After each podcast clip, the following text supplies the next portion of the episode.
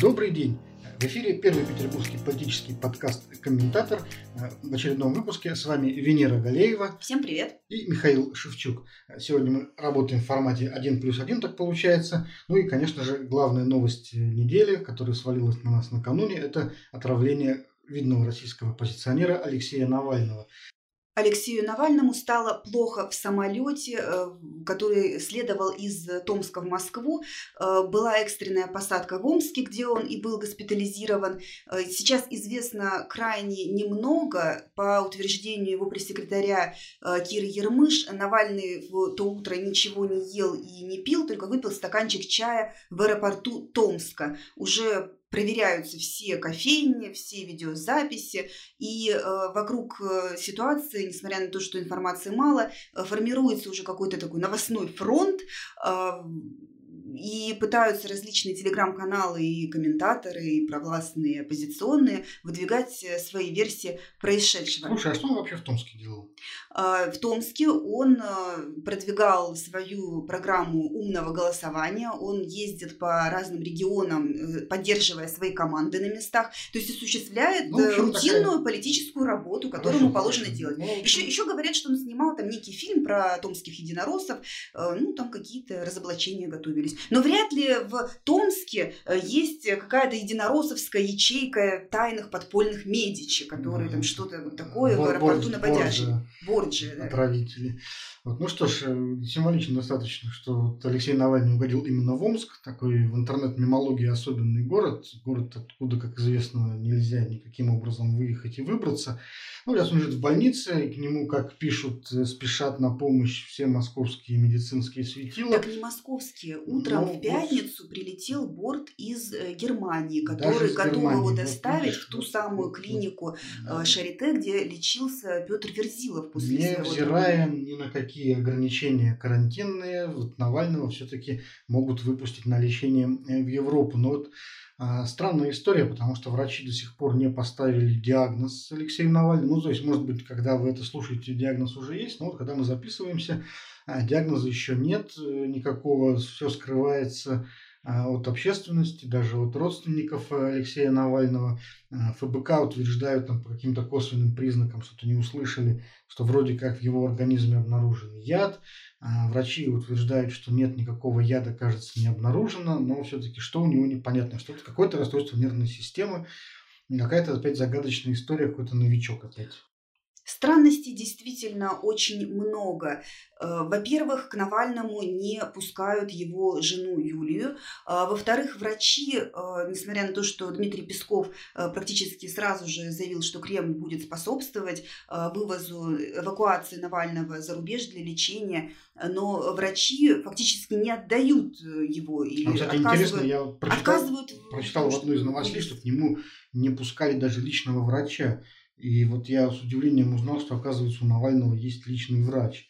Ну, система семейный доктор, мне кажется, в этом нет э, ничего странного, если, если у тебя есть возможность оплачивать медицину, и есть просто терапевт, который тебя наблюдает. Ах, это терапевт, который его наблюдает всего лишь, а не просто какой-то личный придворный врач.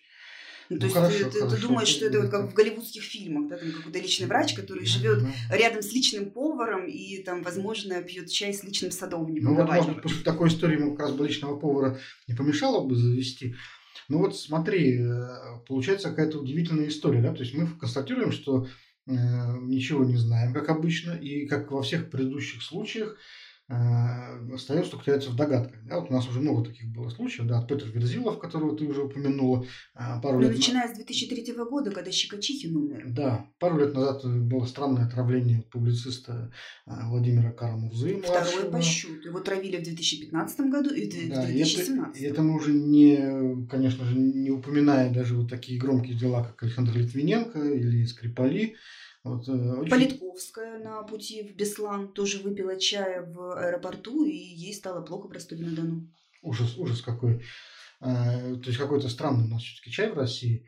Вот. Ну и я, честно говоря, когда услышал про эту историю, первое, о чем я подумал, это о истории Виктора Ющенко. Даже вот не об этих всех наших персонажах, а об Викторе Ющенко, который тоже, как известно, когда-то что-то принял или что-то вколол, или ему вкололи. Была версия, что это диоксин. Диоксин – это яд, который редко вот самое, приводит самое к летальному исходу, что эта история внешность. так и не была расследована. Несмотря на то, что Виктор Ющенко позже стал президентом и, казалось бы, имел все возможности, там, все рычаги для там, руководства силовыми органами, э, до сих пор так и неизвестно, что, собственно говоря, с Виктором Ющенко тогда случилось. Дела об отравлениях, они очень сложные. И практика показывает, что расследовать их ну, очень-очень сложно. И вот, если, например, в деле Литвиненко мы, по крайней мере, что-то установили, ну, благодаря британским спецслужбам, что хотя бы это был полоний, видимо, а, а в деле Скрипалей там тоже какой-то яд был обнаружен, а, то в большинстве случаев, ну, вообще же ничего не понятно. И самое главное, давай лучше рассмотрим эту историю как политическое событие. Есть у нас главный позиционер страны вдруг внезапно оказывается при смерти в коме. Я маленькую ремарку сделаю. Э, кроме того, что непонятен токсин, э, все случаи, которые мы упомянули, объединяет то, что так и не был найден виновник. То есть даже подозреваемых не называли, кто мог это сделать. Да, за, за редким исключением, там в случае Литвиненко, Скрипалей, но там занималась э, британская сторона да, расследованием этих вопросов. Э, в двух случаях отравления Владимира Карамурзы э, он э, оба раза обращался в Следственный комитет, как только приходил в сознание, с требованием возбудить уголовное дело.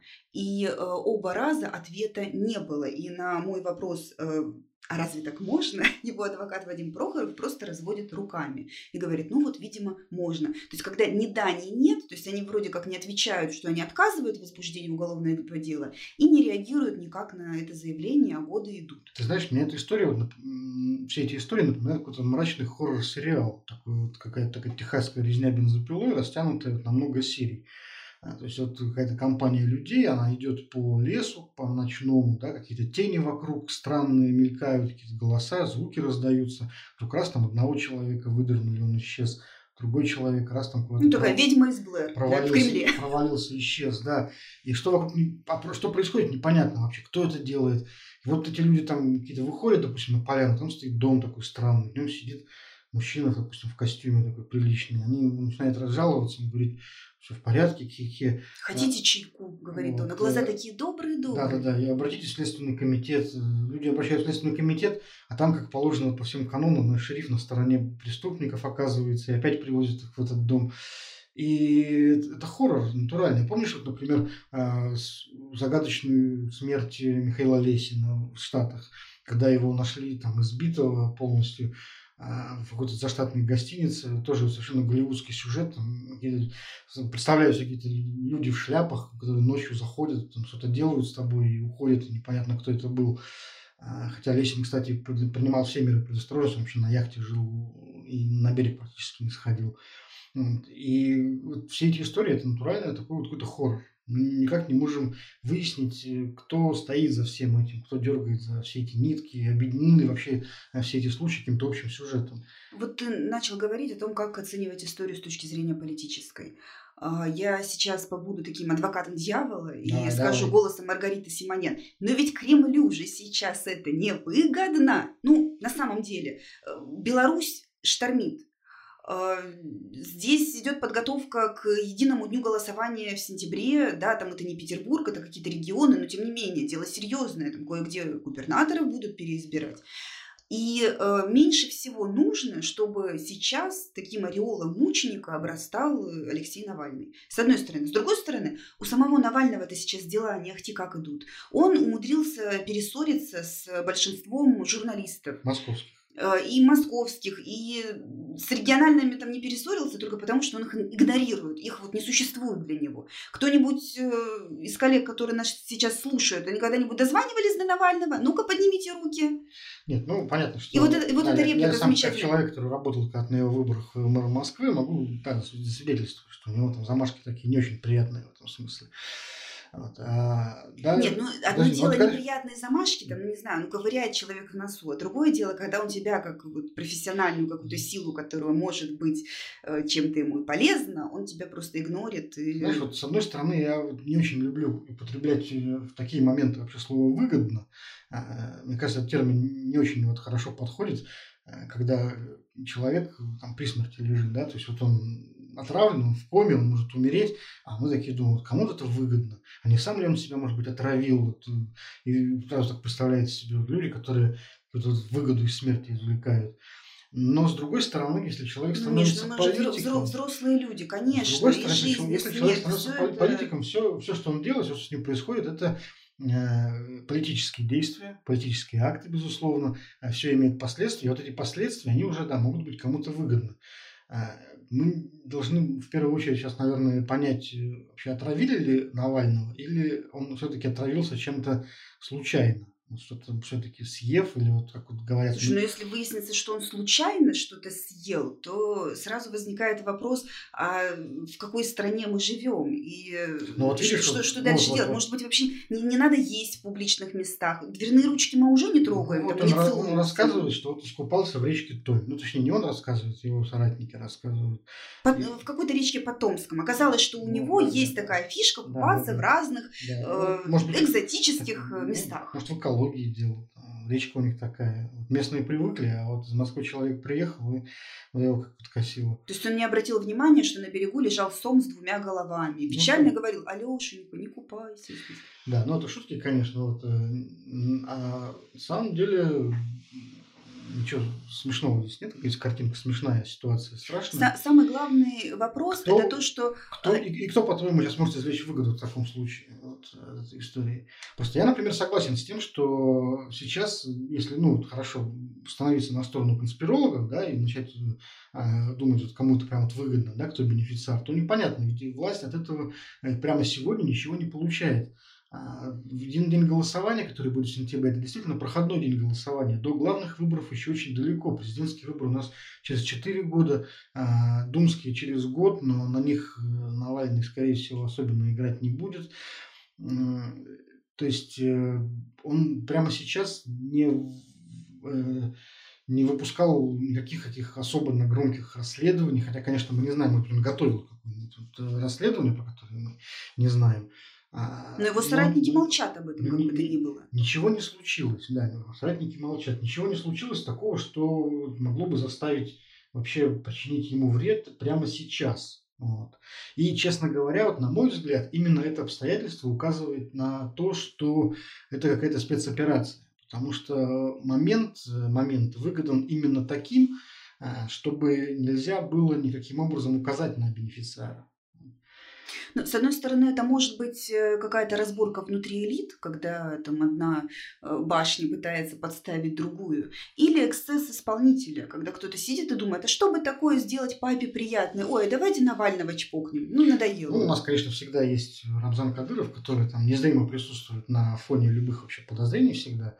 А, но почему сейчас, например? Почему не полгода назад? Почему не через полгода? То есть вот э, может быть, конечно, кого-то Навальный достал. Да? Я, это тоже одна из версий, которая, мне кажется, вполне себе а, заслуживающей доверия. То есть какие Месть за что-то, что он сделал как, три года назад. Какие-то около властные лоялистские круги, которые, там, которым Навальный просто надоел, а, которые вот задумали его просто убить ну, вот, в порядке террора вот, политического. Такое может быть. Хотя до сих пор в России вроде бы э, политических террористических групп не было замечено, ну, если не считать все этих дутых там, нового величия и сети, но э, мы теоретически можем допустить, что где-то существуют настоящие э, подполья, настоящие террористы, политические, типа там, Владимира Квачкова, только, так сказать, на максималках, да, которые вдруг решают убить Навального просто потому, что он им не нравится, они его ненавидят. Вот Квачков, например, взял вот и вот убил, ну, пытался убить Чубайса, да, и не сделал, не, не приурочив к чему-то, а просто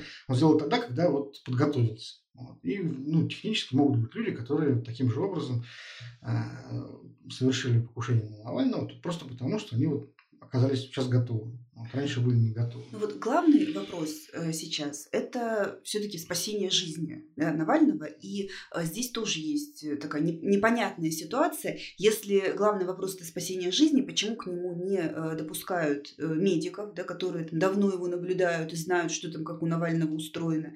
Почему нет взаимодействия с теми врачами, которые в Берлине готовы его принять? Ну, очевидно же, что там медицина как-то немножко более подготовлена к решению таких вопросов. То есть здесь начинаются политические игры уже, когда раз, разменной монетой становится здоровье и жизнь человека. То есть э, отпустить так, а его... Что, что, что вот может а потому, что, а потому что если его выпустить э, за границу, то, с одной стороны, это значит признать, что в Омске, м- ну, так себе больничка. Вообще в России. Ну и вообще в России, да, что вся Россия это такой немножко Омск.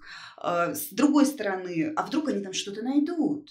То есть сейчас уже есть новости, что врачи утверждают, что ни в крови, ни в моче Навального нет следов ядов. Если это была действительно спецоперация, то э, вполне ну, допустимо существование таких химических веществ, которые разлагаются э, так, что полностью не остается никаких следов. Ну, мне кажется, их надо сейчас отправить туда, эти анализы в ВАДА, Всемирное антидопинговое агентство. Они, как известно, там такие вещи находят, что мама не горит. Ну, нам вот надо новость написать или разобраться. Если новость написать, то надо в ВАДА. Если разобраться, то вот как бы ну, а надо почему серьезнее это, на самом деле. ВАДА, между прочим, работают очень хорошие химики планетарного масштаба. Вот, и они умеют находить в крови и в моче следы веществ, которые там могли быть там три года назад вот, по косвенным признакам. Почему? Это хорошие специалисты, они, думаю, вполне могли бы э, помочь. Они же там не узко специализируются на каких-то конкретных там, препаратах, а в принципе могут найти. Ну, это, так сказать, не будем, не, буду ну, вот смотри, когда, когда, когда Петра Верзилова отравили, ведь очень э, похожая картина отравления давай и дальше, симптомы. Давай дальше поедем Все? по политической э, колее. Вот, э, меня смущает также вот, ору, сказать, метод, метод да, нанесения вреда. Потому что если, например, мы говорим о каких-то спонтанных лоялистах, которые просто хотят делать Навальному плохо, то гораздо проще, например, человека выстрелить.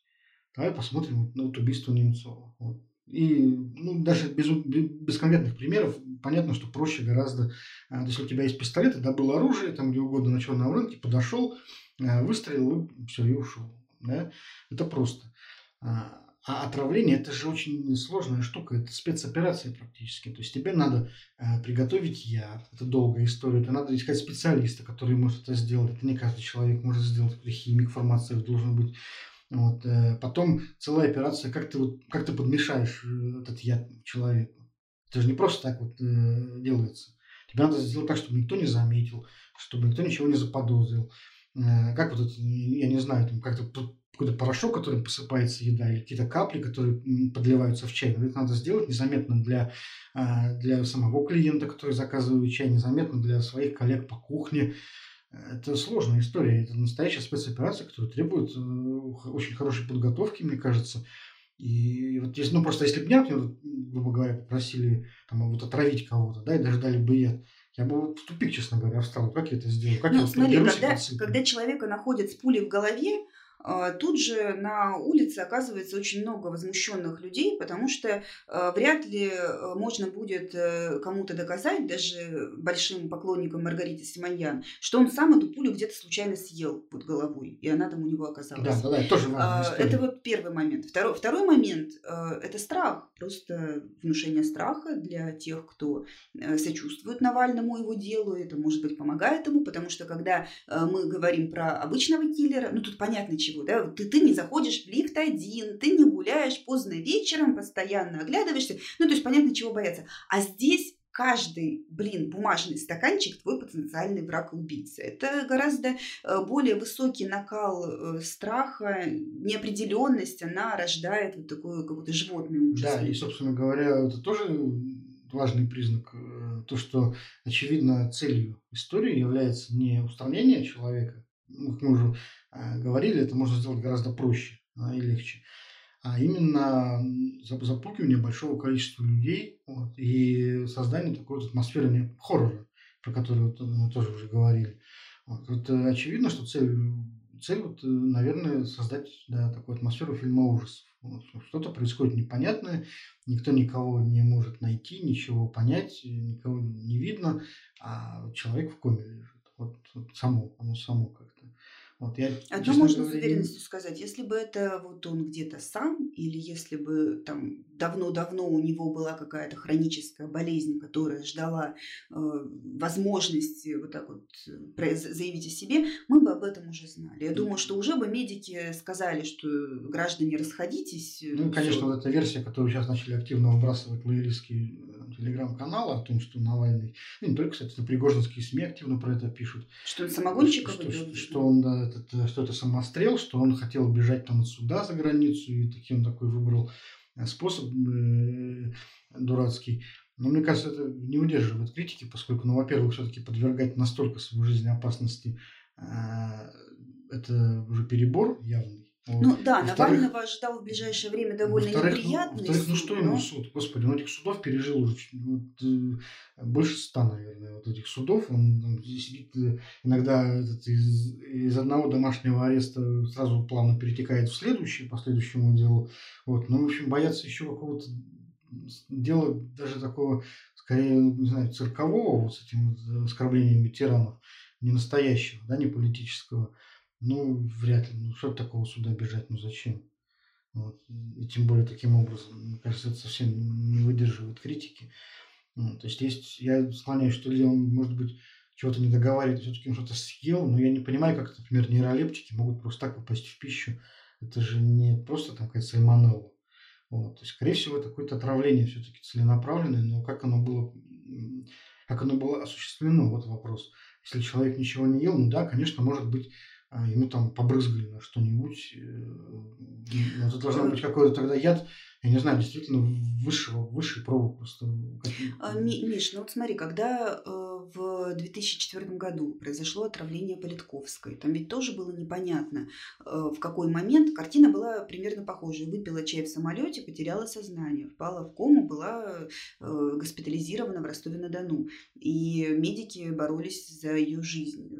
И после этого Политковская и ее коллеги пытались выяснить информацию о некой секретной лаборатории КГБ номер 13, если я не ошибаюсь, которая э, функционировала, затем после долгого перерыва ее вот опять расконсервировали уже при путинском режиме.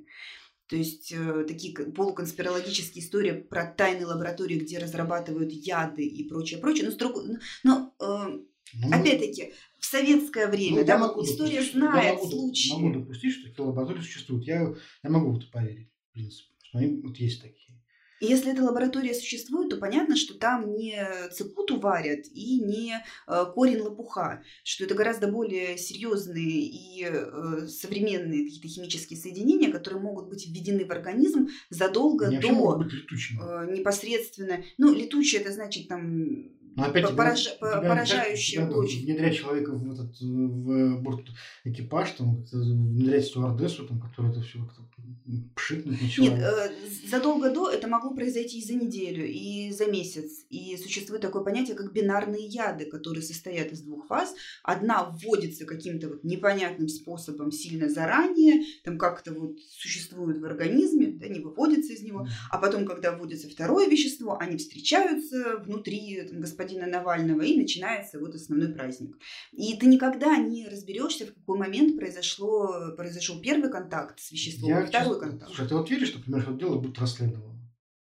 Ну, ну вера это такая категория, скажем так, неточная наука. Ну, неточная, конечно, но как, просто как человек, как гражданин. Ты можешь вот верить во что-то или не верить. Тебя может быть надежда или не может быть надежда. Нет, надежда, что все будет расследовано и справедливость восторжествует, и все, кто в чем-то виноват, сядут, а невиновные выйдут на свободу, она, безусловно, есть. Но просто вот когда нет надежды, а как, как жить? Да? Ты сидишь и смотришь в стену дома, когда нет ну, надежды, надежда есть. Но кроме надежды у нас есть еще логическое мышление, которое подарила нам эволюция. И исходя из того, что мы наблюдаем 2003 э, год, 2004 год, 2007 год, да, там масса случаев, когда люди таким или иным образом неугодные власти, критикующие власть или там собирающиеся покритиковать, имели странные, необъяснимые, да, необъяснимые какие-то проблемы со здоровьем, и вот начинается что-то, и это приводит еще к летальному исходу. И потом самое главное, что за вещество, непонятно. Э, возбуждение уголовного дела, так нет состава преступления. Ну, вот кто, кто убил? Ну, кто-то убил, но в крови разложилось все да, тяжелая, тяжелая атмосфера, э, столб воздуха какие, весом 360 Какие килограмм. последствия у нас могут быть э, после этой истории? Вот, даже особенно если мы там, допустим, сейчас вот терминальное совершенно развитие событий и предположим, что Алексей Навальный все-таки ну, скончается. Ну, смотри, можно говорить о последствиях внутри страны, да, о том, как вот мы отреагируем, мы народ, да, и о последствиях внешних. Внешние последствия, ну там, конечно, наши друзья и партнеры на Западе э, очень огорчатся и скажут, ну, мы, мы очень не хотим, но нам придется мне впаять кажется, вам еще санкций, вот каких-нибудь совсем жестоких. Мне кажется, Путину хуже уже не будет. Вот ему эта история в плане негатива ничего не добавит. Ну да, то есть если в тортик воткнут еще шестнадцатую свечу, наверное, мало что изменится.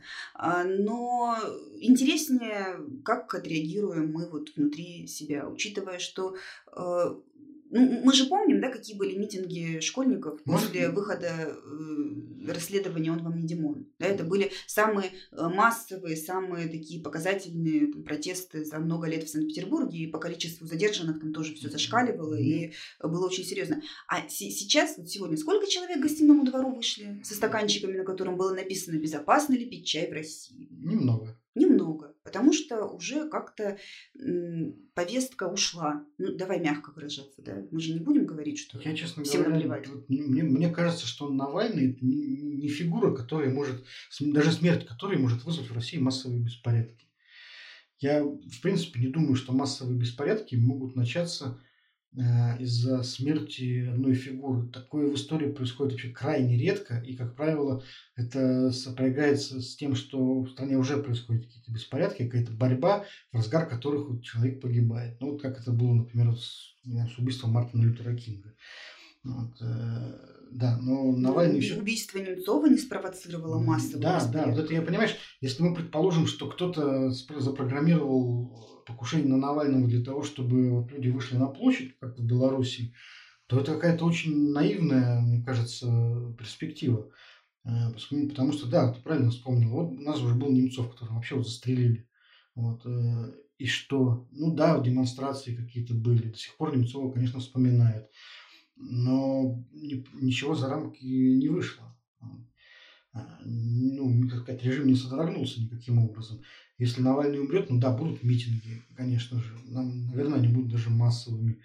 Но я очень сильно сомневаюсь, что э, только одних политических э, сторонников Навального хватит для того, чтобы устроить в России какие-то по-настоящему серьезные там, потрясения. А зато знаешь, что будет? Ведь, например, если мы посмотрим на белорусскую историю, да, ее нельзя вот так взять и ну, калькированно перенести в российскую действительность, потому что в Беларуси бунтуют э, как раз не только политически ангажированные граждане, там давно уже бунтуют э, непосредственно обыватели, рабочие, э, люди, которые живут обычной жизнью и в общем случае не выступают ни с какими оппозиционными лозунгами. То есть должен быть экономический подтекст протестов. Про Белоруссию, да, мы сейчас поговорим. Вот последнее, что я хотела отметить по ситуации с Навальным. Если случится самое худшее, то э, что будет? А будет тихо. Потому что э, как бы мы не критиковали какие-то стилистические особенности общения э, Навального с журналистами там, или с оппонентами, но э, у него очень сильная команда расследователей, и то, что они делают, не могут по разным причинам себе позволить делать даже там, последние да. независимые СМИ. И, кстати, еще один пример, который нам показывает Беларусь, это как раз тот, что вот единый лидер для таких протестов, он не то чтобы не нужен, а даже может быть вреден. И если кто-то, например, хотел обезопасить себя в будущем от массовых выступлений путем устранения Навального, ну, это очень тоже наивное предположение, потому что вот мы видим, э, да не только по Беларуси, да, по другим странам, что вот когда протест начинается, он, как правило, начинается совсем не потому, что кто-то э, вышел на трибуну и сказал, ребята, все, идем там штурмовать Кремль. Нет, это немного не так работает, это сложнее все устроено. Ну, то есть я не вижу бенефициара в смерти Навального вообще. Кроме, Внутри элитной разборки. Кроме того, что да, кто-то, может быть, хотел кого-то подставить, кто-то, может быть, хотел просто там, удовлетворить свою жгущую изнутри ненависть к этому человеку.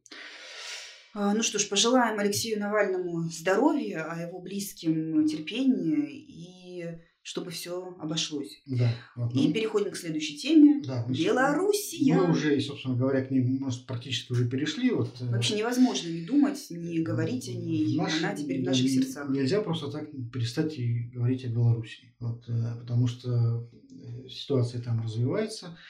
Там уже, как вы, наверное, уже все читали неоднократно, уже вышли на стачки рабочие.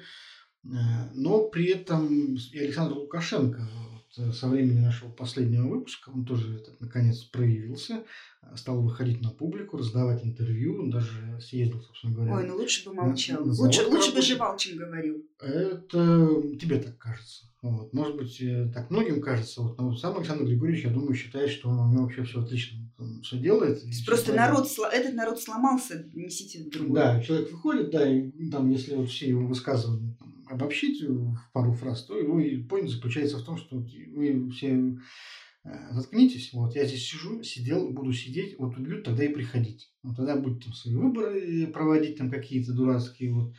А вот смотри, он в своей риторике очень активно продвигает идею, что государство это я. То есть вот не станет батики, все прям сломается и разрушится. Это очень То интересная он, история. он вот единственный стержень, на котором держится вот не Атланты, там, не три кита, вот один Лукашенко вот просто держит. Это да, это самая интересная история, которую, а, которая как раз меня больше всего интересует во, всей- во всех белорусских событиях. Это то, Что будет, если его А- убрать? Александр Лукашенко публично рассказывает о том, что э, он никому не отдаст страну. Вот, никому не отдаст страну.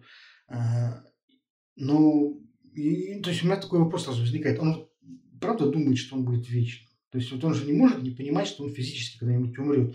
Значит, никому не отдам страну. Нет, ну смотри, несправедливо было бы говорить, что вот он прямо такой вот противный, там си- сидит в своей песочнице и говорит, никому не отдам. Нет, он говорит, отдам, но отдам, но не сейчас, а когда мы примем новую конституцию, э, и вот по новой конституции проведем уже нормальные выборы. Вот такая вот риторика у него была. Да, вот он сейчас говорит про то, что он этот, э, готовит там какую-то новую конституцию. Вот, но давай будем Все это, конечно же, э, манипуляция и напускание дыма.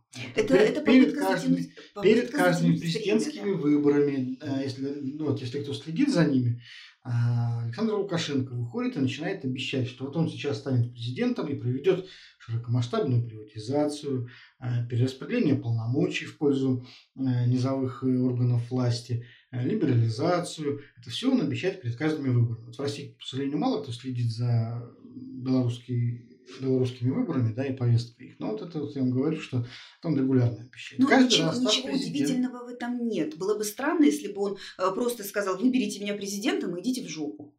Он, конечно, должен сказать, что он за все Да. хорошее и И каждый- против всего И плохого. каждый раз, став президентом, он, конечно же, ничего этого не делает. Он сразу меняет риторику и говорит, ну как же так? Я там такую замечательную страну построил, а зачем же будем ее ломать? Вот.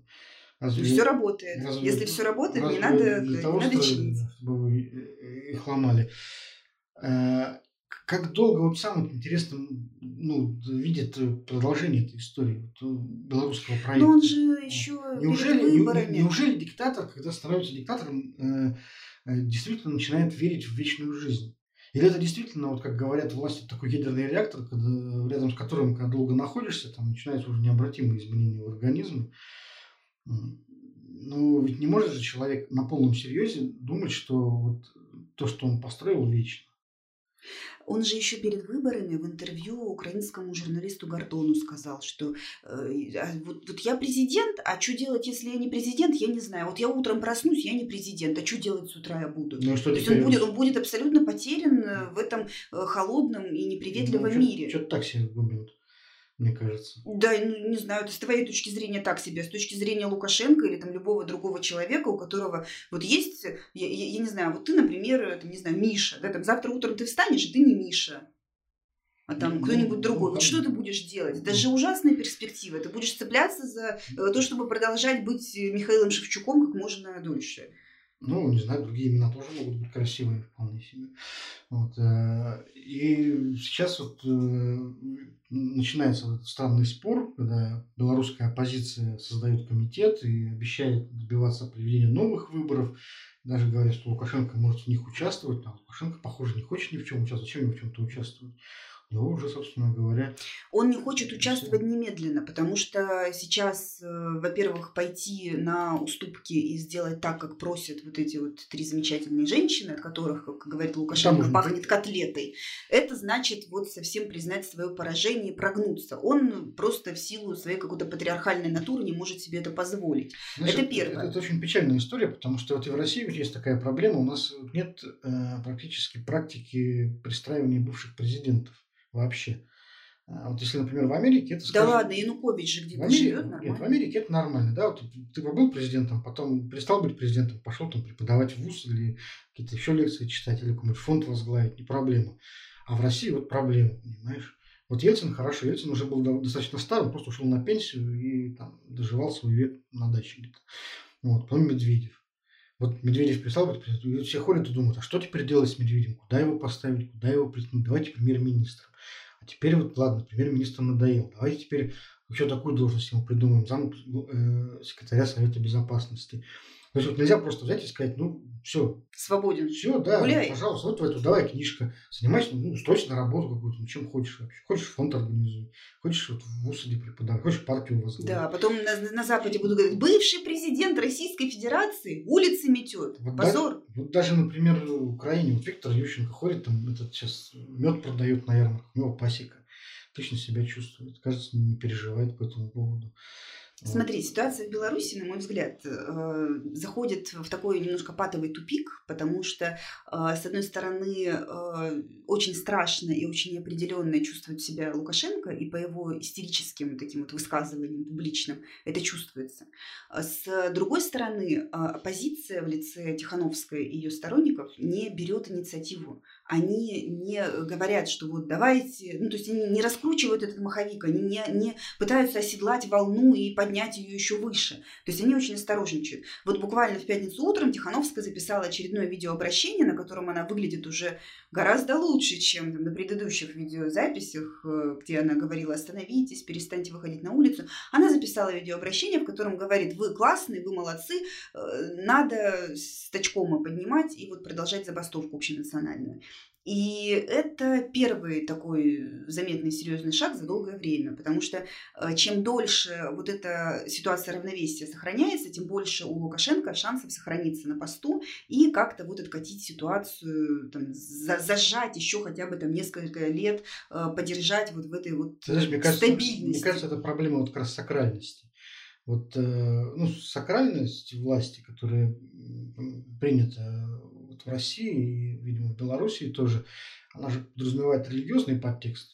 Э, сакральный, это значит священный. Я думаю, все гораздо проще. У Тихановской муж все еще за решеткой. Ну, понимаешь, с точки зрения... Сакральность сакральностью, когда у тебя мужик на нарах, Я знаешь? тебе сейчас э, рассказываю про видение с позиции как раз диктатора. Вот. Почему он не может уйти? Потому что он, если провозгласил себя, свою власть божественной, если даже не провозгласил ее буквально, да, то он подразумевает вот, то он не может просто взять и сказать, знаете, я, ну, как бы я теряю свой статус, получается, что э, боги от меня отвернулись, я больше не благословен небесами, вот, я больше не проводник высшей воли. То есть ничего священного, ничего сакрального в моей фигуре больше нет. Как это так? Это же не может такого быть. Э, Все, что священно, оно до конца священным. Вот оно не может перестать им быть. Ну слушай, это все философия. философия. А если вот говорить о более приземленных вещах. А я все время говорю а, о более вот, вот я, да, о более низких вот сейчас скажу. То есть, с одной стороны, Лукашенко никто не обещает немедленно и сейчас личной безопасности после того, как он уйдет в управдомы. Э, речи даже об этом нет.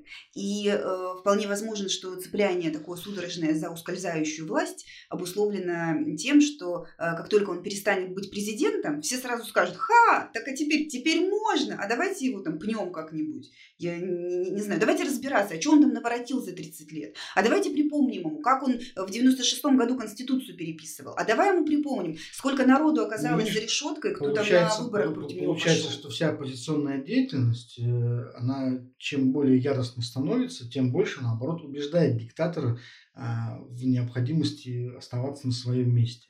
Потому что чем больше Лукашенко тем больше ругают, выжить. чем больше Лукашенко ругают, а чем больше его критикуют, тем, а, и чем больше ему обещают всякие небесные кары, а, тем больше он понимает, что вот нельзя уходить ни в коем То есть ты думаешь по-хорошему с ним, называть, мы тебя так любим, мы тебе такой домик срубим где-нибудь вот это там, за 40 километром. Это какой-то запнутый круг получается. То есть, с одной стороны, и диктатор смотрит на оппозиционеров, понимает, что уходить ему никак нельзя, никаким, никаким образом, и понимая это, он начинает э, совершать все дальнейшие, дальнейшие действия, которые приводят к еще больше и больше критики. Э, смотри, ну, здесь еще надо учитывать разные материи. Э, мне интересно, мы... можно ли вообще выйти из этого круга, иначе как силовым способом революционным? Вот к вопросу про силовой способ. Да? Вот мы говорим батька, батька, Лукашенко, Лукашенко. Но диктатор никогда не существует в безвоздушном пространстве. Он держится, да, короля играет свита. И вокруг Лукашенко 7 или 8 разных силовых структур, которые он в течение там, десятилетий вскармливал и выращивал, э, не делая ставку на какую-то одну, да, потому что понимаю, что если вот она одна, она, ну, ты сразу от нее зависишь. А когда их там 7 или 8 разделяешь и властвуешь, они там между собой там бьются за твое внимание, там батька, посмотри ну. Делают, да, вот, вот, это вот как бы классная история. Но как только ты теряешь э, силу и кормящая рука слабеет, есть вероятность, что вся эта свора вцепится в эту руку. И возможно, что еще ну, отсюда исходит определенная опасность. Так тоже часто бывает. То есть получается, что да, Лукашенко осталось только, ну, Лукашенко есть только одна дорога, собственно говоря, выпить чая. Вот, и тогда мы уже сможем говорить о какой-то новой Беларуси.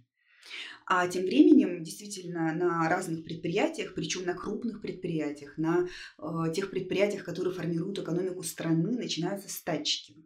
Э, информация довольно ну, я, я не могу сказать, что мы вот прямо видим целостную картину, да, исходя из того, что там канал Нехта публикует и какие-то официальные СМИ, а, но э, аналитики отмечают, что сейчас все, все вот, что будет дальше с Белоруссией, зависит от стачкомов, от рабочих, от тех, кто э, останавливает помнишь, станки. Как, а помнишь, как начиналась революция 17 года? Еще до того момента, когда же э, большевики пришли к власти. То есть, собственно, первые, э, первые месяцы февральской революции, там тоже все зависело в основном от стачкомов и сейчас это профсоюз железнодорожников и всесильного вот момент, который потом только Троцкий разогнал.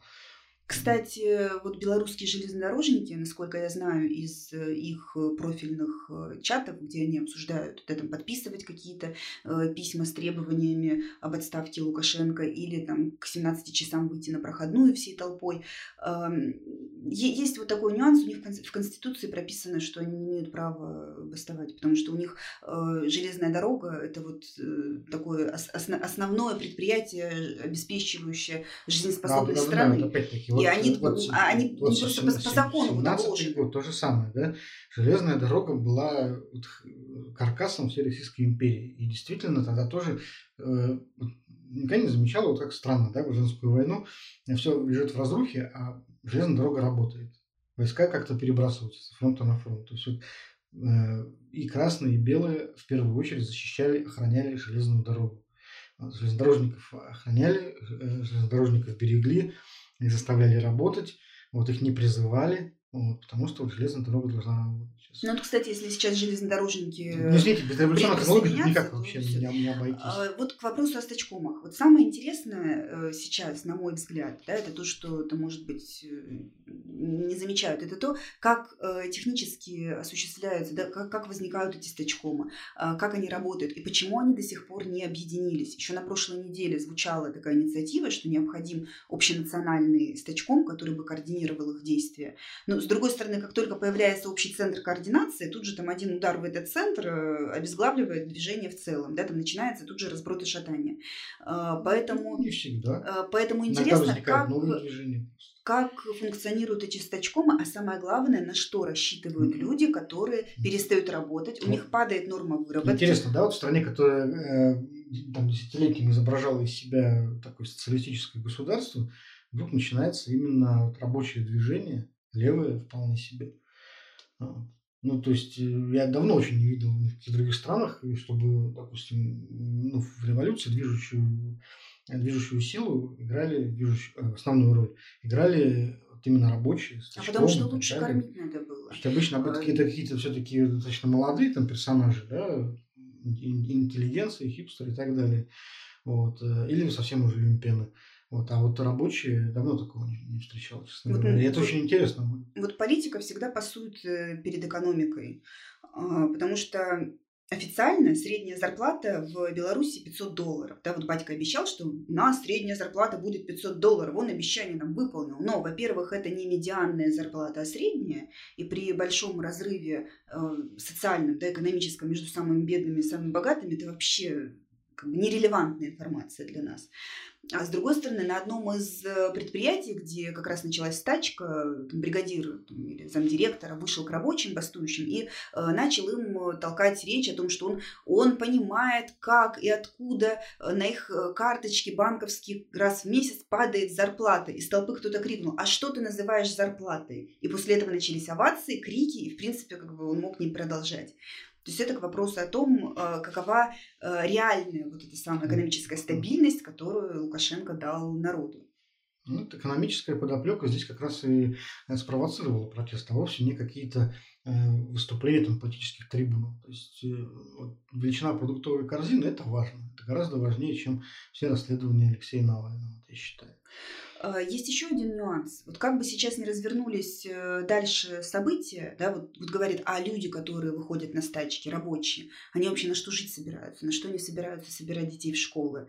А, и а тогда они, они не боятся, что им потом придется сильно, всем раздают. При, не захочет сильно, сильно пожалеть. Сейчас э, есть некие скажем так, координационные центры стачки и э, контакты этих людей распространяются по закрытым чатам э, предприятий, что вот туда можно написать э, обращение от завода и э, будет, получен, будет получена финансовая помощь в размере 100 тысяч долларов на предприятие. Но вопрос, кто доноры? Да, то есть э, объ, объяс, объясни, объяснение такое, что ну, ну вот народ Беларуси как-то сумел самоорганизоваться и э, наладить механизм сбора средств на СИЗы для врачей, на обеды для врачей, да, то есть фактически всю э, пандемию э, люди вытягивали вот на таких вот гражданских инициативах, потому что э, Лукашенко отрицал ковид. И это, кстати, то, что как раз ударило больше всего по его имиджу, по его власти.